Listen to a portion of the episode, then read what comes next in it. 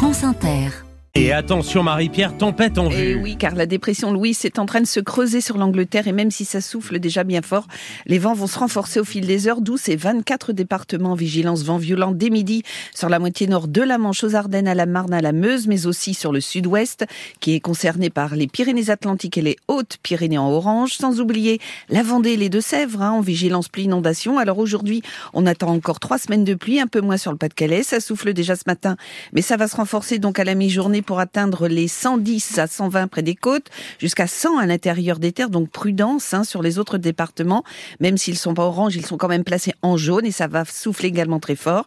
Il va pleuvoir toute la journée sur les deux tiers nord du pays. Ça sera très nuageux du massif central à la région PACA avec quelques gouttes. Et sur le nord-ouest, attention, c'est pas fini. Le ciel de traîne sera très actif cet après-midi entre giboulées et coups de tonnerre. Et l'ambiance est très douce ce oui, matin. Nicolas, il fait 19 actuellement au Pays Basque, mais 2 en Corté, à Corté en Corse, sous un ciel un peu plus euh, calme. Mais après le passage de la tempête, l'air sera beaucoup plus frais, donc il fera plus froid. Nicolas, cet après-midi que ce matin, par exemple, euh, euh, vous aurez 8 à Brest cet après-midi, alors qu'il fait 11 actuellement. Merci Marie-Pierre.